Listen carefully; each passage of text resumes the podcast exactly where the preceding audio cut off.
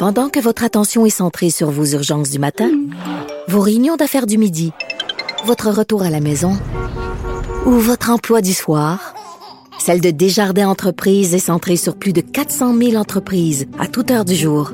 Grâce à notre connaissance des secteurs d'activité et à notre accompagnement spécialisé, nous aidons les entrepreneurs à relever chaque défi pour qu'ils puissent rester centrés sur ce qui compte, le développement de leur entreprise. Parce qu'en immobilier, faut être à son affaire. Suivez les conseils de nos experts. Via Capital, les courtiers immobiliers qu'on aime référer. Bonne écoute. Je te rappellerai que 1,3 milliard, 44 milliards de dollars. C'est beaucoup, beaucoup d'argent. À partir de cet événement-là, il y a eu un point de bascule. Un directeur de la section argent, pas comme les autres. Yves Daou. Travailler, c'est trop dur.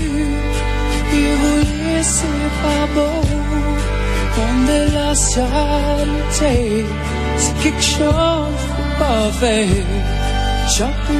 Écoute, Yves, tu peux travailler au Québec et être pauvre.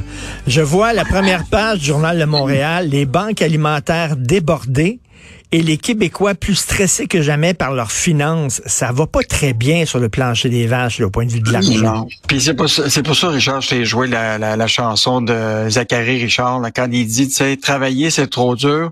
Demander de la charité, c'est quelque chose que je peux pas faire. Malheureusement, il y a beaucoup de gens qui ont commencé à le faire. Et, ce qui est fascinant, Richard, c'est que l'Institut de la national de la paix vient de dévoiler son sondage annuel écoute, c'est au moins là 37% de des travailleurs au Canada là, sont stressés financièrement. C'est 20 points de pourcentage de plus que l'année dernière. Mais ce qui est encore plus fascinant, Richard, c'est au niveau des Québécois. Écoute, le nombre de gens qui euh, ont seulement la moitié des salariés ont un fonds d'urgence dans l'année de 5000 pièces. Donc, euh, et ça, c'est en baisse de 16 points de pourcentage. Mais là, encore plus intéressant, deux travailleurs sur trois, 63% dépensent l'entièreté de leur salaire net quand ils reçoivent leur paye. Et il y en a 30% qui dépensent plus que leur paye, ce qui les oblige à s'endetter. Donc, tu vois très bien que, que l'inflation puis les taux euh, d'intérêt commencent à affecter directement le portefeuille des gens. Et ce qui m'inquiète, Richard, là, dans tout ça, c'est que les, gens sont rendus à deux affaires. C'est soit qu'ils vont dans des banques alimentaires, on va en parler dans deux minutes, mais l'autre affaire, c'est que les gens n'ont pas le choix de se trouver une deuxième job. Écoute, il y a pas moins de 34% des travailleurs au Canada là, qui se sont trouvés une deuxième job. C'est en hausse de 70% mais, mais, mais euh, l'affaire, euh, c'est qu'il y, y a beaucoup de ménages qui s'endettent. Alors là, c'est-tu parce qu'ils n'ont pas suffisamment d'argent ou ils dépensent trop ou ils surconsomment? Il y a ça aussi, ben, là. Non, mais la, la, question, Richard, on se l'a dit, il y a 3 euh, budgétaires qui sont majeurs, qui prennent 76% de ton budget. La nourriture, le logement, puis le transport. Le transport, ça comprend le prix de l'essence, hmm. ça comprend une deuxième voiture, etc. Alors, quand ces trois postes-là sont affectés par l'inflation, par les taux d'intérêt, OK? C'est sûr que tout ce que tu avais prévu, des dépenses que tu faisais autres comme les loisirs, euh, l'internet, les télécommunications, euh, le divertissement, tout ça, c'est sûr que si tu veux maintenir ça, tu vas dépenser plus que ta paye. Mais, mais, mais, mais, Yves, c'est dommage à dire, mais va au stationnement de Carrefour Laval euh, le week-end, il est rempli. Il est ah, rempli. Les gens magasinent encore. Ils ont beau dire on est pris à la gorge, Christy, ils magasinent. Mais Richard, c'est que encore aujourd'hui, les banques, malheureusement, offrent beaucoup de possibilités, tu comprends-tu? Autant au niveau des cartes de crédit, des marges de, crédit personnel, de pouvoir, tu sais. écoute, il y a même des banques, tu sais, tu as une marge de crédit personnel, puis tu reçois deux semaines plus tard des chèques prêts, prêts à signer que tu dis paye ton sol avec ça, puis euh, écoute, c'est sûr que l'argent est disponible. Les gens ont encore un job, donc ils, se disent bon, écoute, ça va passer. Écoute, le nombre de gens, tu, sais là, la croissance des voyages. Il y a des gens qui se sont endettés pour voyager durant cet été là. Donc euh, Écoute, c'est sûr. Il faut, il faut, il faut, il faut que tu, tu dépenses en, tenant compte de tes revenus aussi. Là. moi, je, serais hmm. curieux de savoir c'est quoi le pourcentage de ménages qui font les budgets qui s'assoient puis qui regardent combien, c'est quoi la colonne des revenus puis c'est quoi la colonne des dépenses. Euh, Yves, hein, poser la question, c'est y répondre. Mais euh, oui, exactement. Mais Richard, je suis certain que ceux qui souvent font pas de budget, c'est ceux qui ont le plus d'argent puis qui s'endettent que ceux qui en ont pas, parce que c'est pas compliqué pour eux autres. Ils ont un budget là, avec euh, un chèque puis trois postes le logement, Ben la ouais. nourriture puis le transport. Écoute, l'autre article était vraiment fascinant, fascinant là, de Marianne Langlois. Là, écoute, les banques alimentaires débordées, c'est la première fois en 35 ans qu'ils refusent des familles.